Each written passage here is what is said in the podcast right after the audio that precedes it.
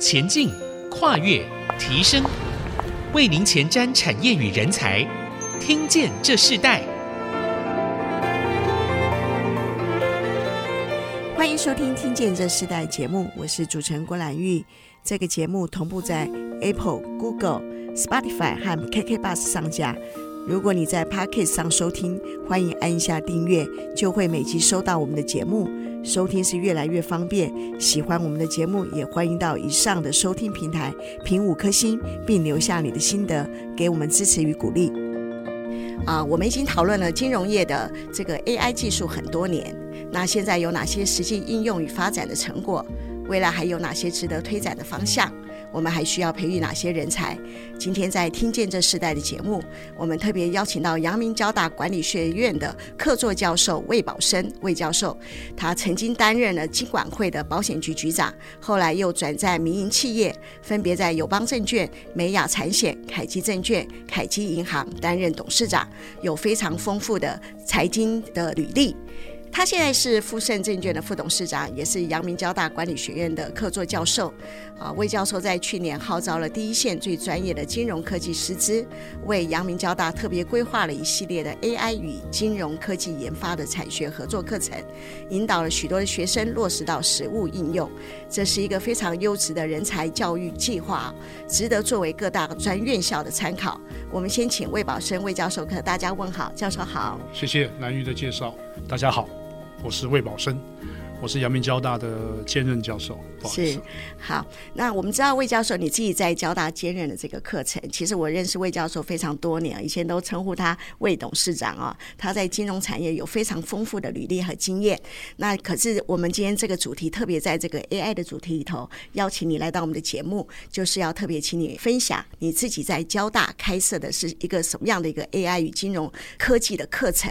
那这个课程非常特别，那时候我看到新闻也露出。出啊，然后你自己号召了非常多的这个企业的精英的领袖来到阳明交大来担任课程规划的业师，那是不是请教授跟我们分享一下，你为什么会进入这样的一个计划呢？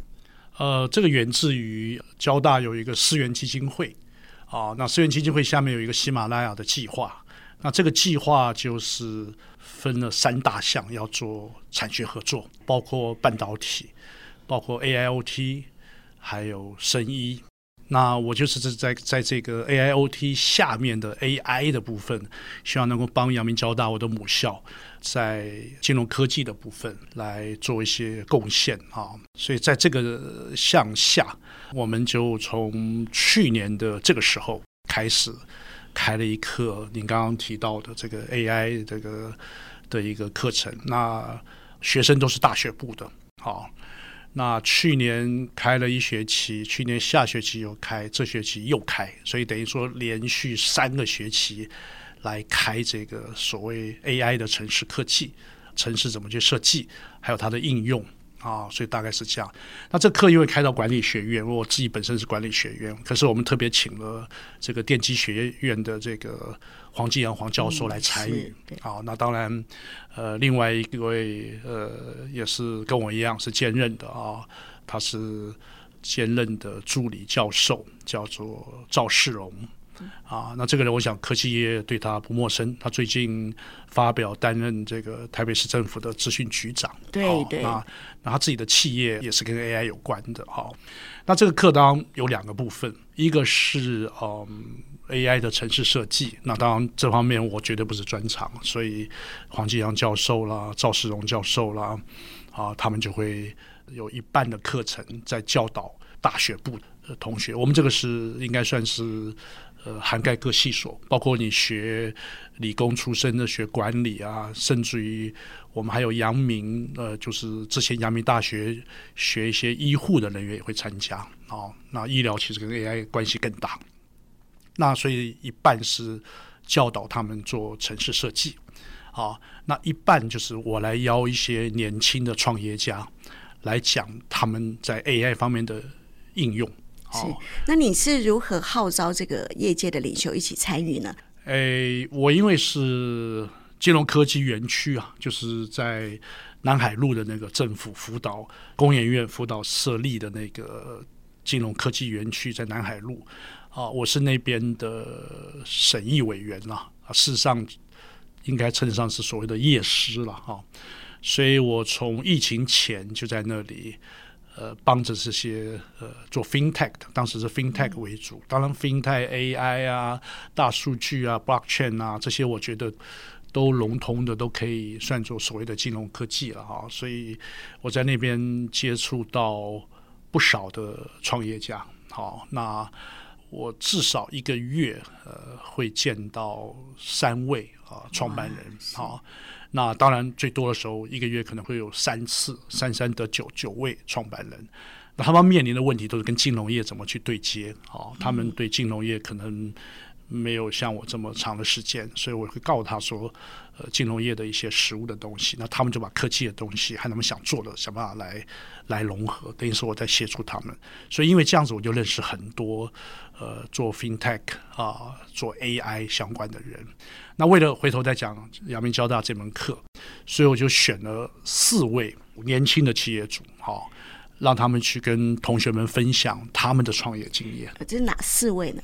嗯，当第一位就是呃，刚刚讲的赵世荣，他的恰巴啊，就是 Bravo AI 啊，Jack 啊，赵世荣。那他大概是目前台湾最大在保险的，呃，我们叫 InsurTech 啊，Insurance InsurTech，他是在这个保险的核保理赔上啊，他应该是目前是市场的领导者啊。那我跟他的认识有一段小故事，就是说他想要做保险的核保理赔，啊，那他来找我。当时他是做比较医疗方面的应用，就是用机器人去学习判读保险里面的医疗的记录，啊，把它做成一套可以去协助核保理赔的。那这个其实蛮花时间的，他花了好几年，并没有一个比较具体的成果。那后来我说，我们为什么不从简单的开始？因为他们对照片的辨识，啊，生物的辨识，他们是擅长的，啊，所以我第一个帮他们想到说，诶，或许在车险，因为我们车险汽车碰撞之后要理赔啦，要核保啦，啊，那照片一定是我们马上大家互撞的时候要照下来的照片，由那里面去分辨出是什么型号、什么样的 parts，有没有存货，能够什么时候修护。那希望用用一些比较 AI 的技术，让这个理赔的程序缩小时间、减少人力，好，所以当时是从这个开始发展，所以这方面他做得非常好。那现在我们大家有的汽机车，我们有强制责任保险，啊，那个强制的部分是全部是赵他们的公司 Bravo AI 他们在在帮助政府来处理的，好，就强制的部分。那除了这个之外，他自己也发展出来手机。啊的保固的保险，那手机就跟呃汽车一样，出厂之后就会碰撞、会维修，所以那道理是一样的。那手机的型号啊，各种也跟汽车一样复杂，所以需要用照片来辨识啊，所以所以他们就进而呃走到这个呃手机的保固险里面，所以公司也一直在发展，所以在保险的核保理赔方面，呃他们是最有经验的哈，所以他一方面这课的。这跟我一起合开的，跟黄继阳教授，那当然他也是台大电机系的，所以他也会教很多的城市设计。那他呢，就是我第一位邀来，就就把他公司 AI 运用部分呢，能够向同学做个介绍。啊，这是第一位。所以，呃，魏教授，你呃总共邀了四位，对不对？四位。我们刚刚提到第一位赵世荣先生。对。然后我们接下来，我们先休息一下。我们在下一段，我们要继续要请魏宝生教授跟我们分享，他在这个号召业界领袖一起参与了这个阳明交大的这个 AI 与金融科技的课程。那还有哪三位？那而且他为什么要针对年轻的这些业界的这个领袖呃来做教授？我们稍后回来分享。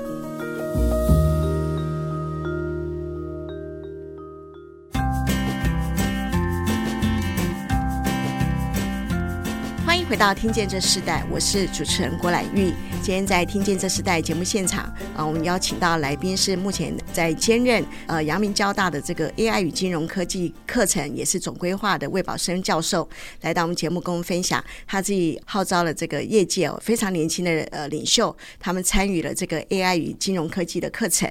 可在这个课程中，他首先邀请了四位哦，这个四位已经也进行了三个学期的课程了，嗯、哦，非常不容易。但是我们很很好奇，刚刚你在第一段前面谈到，你请了赵世荣先生他，呃来规划了这个这么保险他最专业的一个领域的课程。那接下来另外三位，你是怎么去号召他们？而且你为什么会选择这样子的他们的领域？到底跟这些年轻的这些学子有什么样的帮助呢？嗯，当然有很多不同的应用了哈，但是我觉得这四位是最成熟的，好，所以我选了他们，我觉得也比较具体。那第二位就有意思了，他是阳明交大的校友啊，他这个 Cybova 啊，我想大家科技界人士应该对 Cybova 最近把他的公司卖给这个美国的 Circle 是啊，那 Circle 是一个虚拟货币的交易所，但是技术他们还是留在台湾啊，等于是把他之前呃 Cybova 经营的成果把它卖给呃美国的虚拟货币的交易所，那可见他的技术是非常棒的，好，那。它是主要在虚拟的世界里面运用 blockchain 或者各种的科技来保存啊监管这个所谓比特币。那当然，它的交易的过程中间，他们一定会去呃监视啊、管理啦，以确保这个这个整个过程是安全、是顺利的。好，那万一被偷窃了，那他怎么去把它找回来？注入这样，所以它整是在虚拟世界里面在做的一个比较创新的东西啊。那它引起我注意是说，因为呃有一家全世界数一数二的再保险公司 Hanover 啊，跟他有签约。那我因为做过保险局长，所以我对再保险公司跟他的签约我就很有兴趣了。因为呃世界已经有这么多的虚拟货币的交易所，那他们一定有保险啊。那这种的保险。呃，最重要就是再保险公司啊，那再保险公司要看得懂，他才能可能把这个 business model 交给保险公司来出单啊，所以连再保险公司都会想要跟他签约，可见再保险公司想学习他的技术，想了解他在这个虚拟世界里面的交易的一些内容，所以才会跟他签约。所以这一点让我印象深刻啊，在我看来，他已经是一个虚拟世界的一个保险公司了。他知道客户在哪里，啊，他知道风险在哪里，他能够提供一些 solution 啊，去这个保障他的安全，好，其实他已经是某种程度是一个保险公司的形态了，可是它是虚拟的，好，那当这里面的其他的保险相关的交易。呃，大部分应该都用虚拟货币来做的哈，所以我就觉得这家公司蛮有意思的。然后他刚好也是我们交大的校友，所以就请他来讲第二个主题啊，这是第二个 AI，我觉得蛮值得推荐给这个年轻人，让他们惊艳，觉得说哇，我除了学城市设计，我还看到这么多人，这些其实这些都比大学生大不了几岁，大概都三十岁多一点哈，都非常年轻啊。这是第二位，那第三位是嗯。我就姑且不讲他们名字吧，都英文名字嘛哈。第一个叫 Jack 啊，第二个叫做 Paul 啊，第三个是 Eric 好了啊。Eric 他是比较有意思，他也算是呃这第二代啊，那可能也是承这个父亲的指令了哈。父亲是做这个工作站，就是就是所有那个生产的工作站好的这样子的一个一个 solution provider 的公司，所以。这个二代 Eric 非常优秀，所以他就开始在 AI 的应用方面去深入。那他当时跟英国的一家邮局合作，就邮局的包裹的运送的辨识啊，他用 AI 把它做出来，然后慢慢慢扩充他的业务到一些服务业的场景啊，比如说我在买素食的时候，我会排队。那我排队的时候，可能我排一下，我嫌呃这个排的久了，我就走掉了。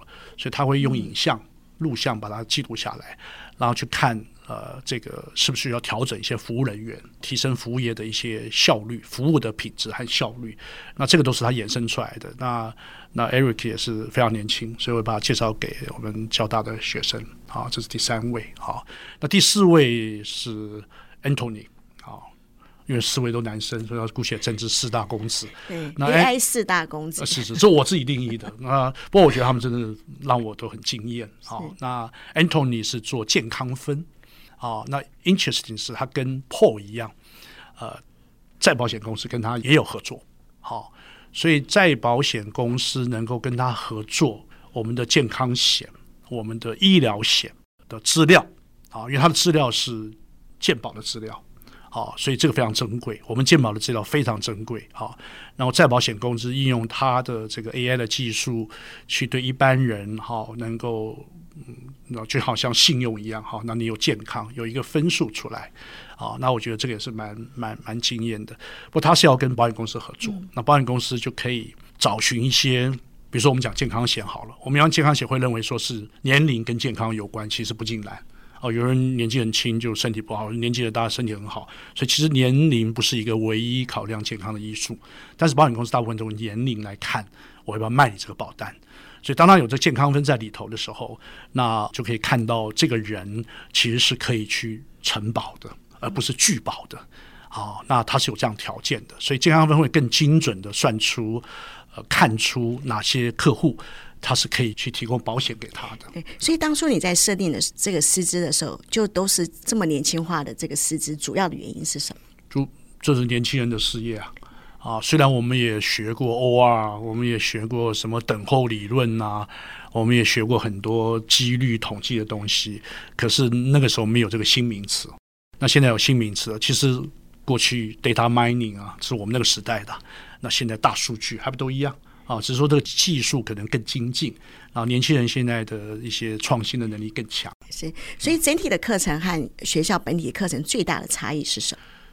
嗯，我觉得这个所谓刚刚讲的产学合作的这里面，我觉得要给年轻人知道一些，现在跟他们差不多，呃，没大几岁的人他们在做什么，那他们又那么努力，又那么有天分，好，那让大学生看到他们的时候，有一个学习的一个榜样。好，我觉得我主要是这样设计的。那目前学生他们都可以不同的科系都可以来学，所以真正他们所具备的基础知识，呃，每一个人都不一样，都可以吗？对，因为我们是虽然课开在管理学院，但是是全校来修的。那 by the way，最后是赵世龙赵教授他要做 final 的测试，所以他会要同学分组去想一个 AI 运用的一个场景。好，来作为他最后期末的报告的分数。开这样的课程，其实最大目的当中，呃，是要培育出更多的跟 AI 和金融相关的这样的人才。那最重要的，你觉得这样的人才现在在金融业缺少哪些重要的训练？因为金融业都是管制很多嘛，啊，所以其实 AI 就是自动化嘛。那我们制造上的机器人老早都有了嘛，好。所以整个金融业因为法令多啊，管理的又严，所以当然需要用一些工具啊，像 AI 的技术，能够让它呃比较有效率啊，让金融业更有效率嘛。否则你看金融金融业就是很辛苦啊，在金融业工作的年轻人都很辛苦啊，啊，身体健康有时候都会出现警讯啊。比如说我举一例，有一家是专门做这个法规爬虫的。啊，就是把法规爬出来整理。呃，我自己的呃估计啊，呃，就是 working day，每一天上班，电脑一开，在金融业的法规啊，不管从法律开始到法规，到行政命令，到周边单位这些所谓的 self-regulatory organization 这些法令规章，我自己估计啊，一天五到十个啊，就是我每天上班就出现了五到十个法令在金融业，至少。啊，当然废止的少，一直不断的增加，所以在整个金融业的法令，在某种程度已经崩坏了。我不晓得哪里有什么法规，我可能连主管机关都不是那么清楚，所以就有这么一家新创的公司啊，它都是律师们为主，他就专门去爬这些法规。他最早是从这个起诉书开始。啊，因为那些都是法定的、固定的。那我跟他说：“哎，你何不来帮一下金融业的忙，来爬一些法规，然后把它整理一下，让大家很容易的找出我适用的法规。啊，那这也是一家创新的公司。所以我看出，从魏宝生教授他自己过去在金融产业这么资深的一个经验里头，你可以知道，其实金融业需要什么样的一个 AI 智慧科技的协助。但是现在这些学生们，可能他们的基础并不是，有些不是金融业，呃，甚至这种金融科系出来的学生。所以当你在这样子培育他们的时候，你们已经经历了，现在是第三个学期，那可不可以谈一下这两个学期，你看见这些学生在这个过程当中里，他们有什么不一样的改变？甚至他们可能在金融这个产业中有没有更特别的一些呃，你你认为在这样的一个呃年轻世代里头，他们所学习里头，他们需要的这样子的一个 AI 或金融呃相对应必要的基础？刚刚讲到 AI 这个课，因为开过两学期嘛，哈，那我只是请这四大公子来，所以我跟学生的接触不多，哈。嗯但是我举个例子给您，就是去年清华大学就邀我去讲 AI，我觉得非常非常印象深刻啊！为什么呢？因为清华是少数您刚刚讲的没有财经系的，几乎每个大学都有财经系，所以我们培养一大堆的财经人才。好，那清华大学除了计量经济之外，它没有财经系啊，所以那个课邀我的是当然是计量经济系，还有资工所，还有电机所，好。所以我就觉得蛮有意思的，好，那当然我也觉得说，哇，我第一次面对这么多学理工的，好，那那个课其实清华开第二次了，上百人，好，我刚刚讲交大的那个课，我们也只不过二三十人左右，因为我们要分组，所以我们也不是像听演讲一样，所以我没办法。可是清华已经去年是办第二届的，他有上百人，好，所以我非常非常惊艳。可见这些学理工的人，他们也发现到说，哎，金融业或许是他们未来发展的一个一个方向。好，banking 这是很重要的东西，可是 banking 不是只有 bank 在做啊，我们这个是老早就开始所谓 non-bank 的 banking，老早在做了。我们讲 Seven Eleven 啊，我们讲悠游卡，很多 banking 的东西已经在做了啊。但是这个 bank 是不是一定可以全部来做成啊？我觉得越来越需要一些科技人士啊，或者科技业的观念。来让这个比较传统的高度监理的这个产业的，能够提高一些它的经营效率，这是我最想做的事情。是，所以他们其实接下来还有一些新的计划，下一段来跟大家分享。我稍后回来。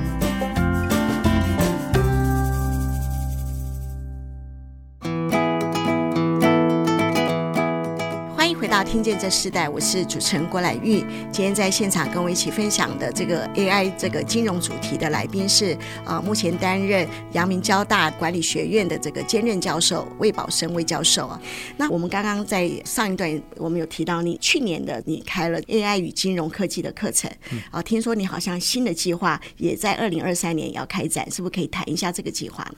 嗯，今年我们准备三月呃开始的，就到 EMBA。阳明交大管理学院的金融专班，哈，呃，或者是经营管理研究所的 EMBA，好，那那阳明交大因为跟高科技关系比较密切，所以来的 EMBA 大部分都金融业或者是科技类，好，那因此在呃去年我们就跟 PwC 签了一个合作的备忘录，啊、就希望 PwC 呃他派他们的呃专业的人士来教。AI 啊，FinTech 啊，ESG 啊，这些比较比较大家现在在工作上比较需要去深入了解的课程。好，那我呢，同样的，我再来找这个这些创业家、新创啊，FinTech 的这些年轻的创办人来。好，那我们就把这课这样定义为呃，这个永续呃。呃，金融啊与创新这样子一个课程，但是课题是在 ESG 向下，我们各有三个主题，啊，所以就九堂课，每个礼拜天上午三小时，下午三小时。那上午的三小时就是 PwC 派他们的律师专家或他们的重要的讲者来，好，他们就提供了十六位之多，好，是上午就他们。那下午就是我找的这些创业家，那主要就是要让这些金融专班、这些已经在职场上工作，不管他是科技类也好，或者是金融业也好，他去认识一下这些人。好，那事实上除了这个正式的三十位，我还会临时找两位，呃，是从香港来的。好，一个在虾皮，一个非常年轻的交大校友，他已经在虾皮的台湾、越南、新加坡都做过了。好、那另外当然有一位是比较证券资本市场，在香港一个人单打独斗了好多年。哈、哦，这个来谈谈他们的国外的经验，因为我们 FinTech 要呃创新啊，金融创新啊，这些东西一定要走出去了。好、不是只有在台湾而已，台湾的市场太小，所以他们除了能够呃创新之外，希望他们走出去。总之就是要让这些创业家。呃，跟同学啊中间能够互相的交流啊，嗯、所以呃，我就创造了这么样一个堂课的一个一个平台了。呀，是你自己从过去的这个金融企业家呃，进入到一个教育者的一个环境哦，这样的一个转变里头，带给你什么样不一样的一个呃新的看见呢？很开心啊啊，因为我们在这个行业里面做了这么久了，好那。退休之后总要回馈，好，但是问题是我经历那个年代的东西，跟现在年轻人碰到的东西，我不认为是一样的，好，所以大家彼此尊重，彼此学习，而不是说倚老卖老，好，这个我觉得这个时代已经过去了，好。嗯，所以进入这个 AI 人工智慧在金融科技运用上，你自己认为还有哪些更可以创新的可能性？是现在你过去在金融界没有看到，可是你认为在这样子一个呃产业连接一起培育人才的一个过程之下，你认为创新的可能性可以发展到什么样的程度呢？我觉得创新的应用，如果以 FinTech Space 去看的话，我觉得还蛮多样的。重点它要落实，好，它要够好。好，我举个例子好了。有几位年轻人，他们是从联发科出来的，好，他们会觉得说，像联发科那么大的公司，在 IC 设计上，他不会专门问金融业做一些特别的一些设计，好，所以他们觉得他们想为金融机构设计一些不错的东西，啊，比如说 FPGA，主要是用在交易上，因为用他们的这些设计，它的交易速度会快。啊，所以证券商当然希望交易速度越快，啊，他可能先机赚钱的机会，或者是跳脱这个困难的机会越好。好，所以那这个年轻人就想专门为 FI，就是金融机构。做 FPGA 这样子的一个 IC 的设计的东西，好，那所以他就需要去跟证券商啊、跟银行一些交易的人员有多接触。那这个时候我可以帮他们的地方，好，让他们多接触，也让交易的单位、银行知道说，哎，有些好东西你可以用。好，那一般科技公司可能目前垂直整合也好、平行整合也好，对金融机构这个可能还不是那么重要。科技服务也许对金融业是很重要，可是有些硬体厂商 IC 设计，他们对这个金融业的需求，他可能在这时候还看不到一些规模。好，可是我相信国外绝对是有它的规模在，所以这种像刚刚讲这家公司，其实在华尔街是非常需要这样子的，可是在台湾也许没那么大。啊，我就很看好这家公司，因为第一个年轻，他们又都是联发科出来的，还有其他好几家台积电什么出来的年轻人，他们想要去服务金融机构啊，在特定的领域。刚刚除了讲交易的速度之外的，他们也在帮，现在也有新的一个 program，是在帮金融机构去呃，在数字上、数据上能够更精准。有有时候银行在很多的资料上会有些错误。或误差，他会把它找出来去更正。那这个看起来小，但是事实上银行是很需要的。嗯，好。那你认为这样做对于台湾的金融人才的国际竞争力是什么？呃，如果以他们这些 FinTech 公司，他要走出去，啊，他当然台湾市场是很困难的，因为我刚刚讲这么多法律，像刚刚讲的那个健康分 Lydia AI，呃，它是已经是一个加拿大一个全球的公司了。他们把台湾界定为最重要的市场，因为他认为台湾最复杂。啊，当然，台湾的健保资料也最棒。他只要把台湾做起来了，他可以通行全球。我觉得就是我们的机会了。是在未来这个阳明交大，你会持续的开呃这样的系列课程，还是有这样子的一个课程的规划会复制到其他的学校里头一起来参与呢？那又是另外一门课了。啊，我另外有门课在阳明交大的 EMBA 教过了之后，去年下半年我又把它用在民传。用在铭传，那叫做金融专题研究，那就另外一个课了。啊，那个就是跟我本业有关了啊，就希望来的在职生能够检讨过去，展望未来。那个课是另外一门，所以课程也要创新。啊，对。呃，突然发现现在的这个学生啊，非常的幸福。现在非常多的业界，很多企业领袖，他们在自己的产业很努力，他们也愿意用这样的一个经验进入到校园，成为一个教育者，成为一个启动者。那我们也看到这些企业家愿意投注自己的心力来进入到校园，是一个非常了不起的一个社会责任哦。呃，我们可以呃在最后请教魏董事长，你自己在未来还有什么样的计划呢？嗯，要人家需要。好，我们才用得上，而不是填鸭式的。好，那比如说你认为你开的课很不错，好，可是问题年轻人要买单，好，所以你要设计一个是真正符合他们需要的。那这是不是能够大量化？不一定。好，因为为什么？因为我在大学都在玩呐，是吧？你不能要求每一个人在大学就要那么用功嘛。有一天他会需要的。好，所以我们能做就是尽量提供一个他们未来可能需要的东西。那要不要来你决定啊？那是你的事啊，不是我的事啊。而且我要提供东西，人家也不见得买单呐、啊。好，我觉得这样才是大家互相尊重一个一个基调了。哈，那我自己在金融业这么久了，我当然知道这里面的困难，这里面的挑战啊。那我也觉得 FinTech 是一个机会，去让金融业的经营效率可以提高啊。不管银行、证券、保险，如果能达到这个效果。我觉得这个 AI 也好啊，不管怎么去称呼它的名称，我觉得就就很棒了，啊，就是让金融机构的经营效率能够提高。那当然不止金融机构，AI 的应用绝对不止只有金融机构，是各行各业。那各行各业如果能够运用更多的科技、更多的 AI，然后让它的效率提高，那这个对我们经济发展是有帮助。好，那我也有幸能够退休离开金融业，而加入科技业去了解另外一个领域。好，那。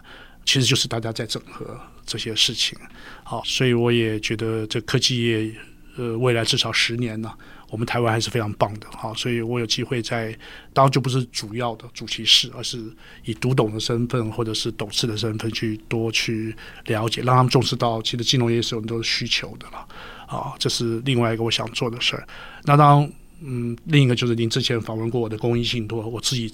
的公益事业了哈，那那个是我另外一个想做的事，所以这个大概就是我的退休规划。是，好，我们今天非常谢谢这个阳明交大的这个魏宝生魏教授啊，来跟我们分享啊，业界和这个教育环境里头一起培育的这样子的一个新的科技人才啊，还有金融人才，他们怎么结合？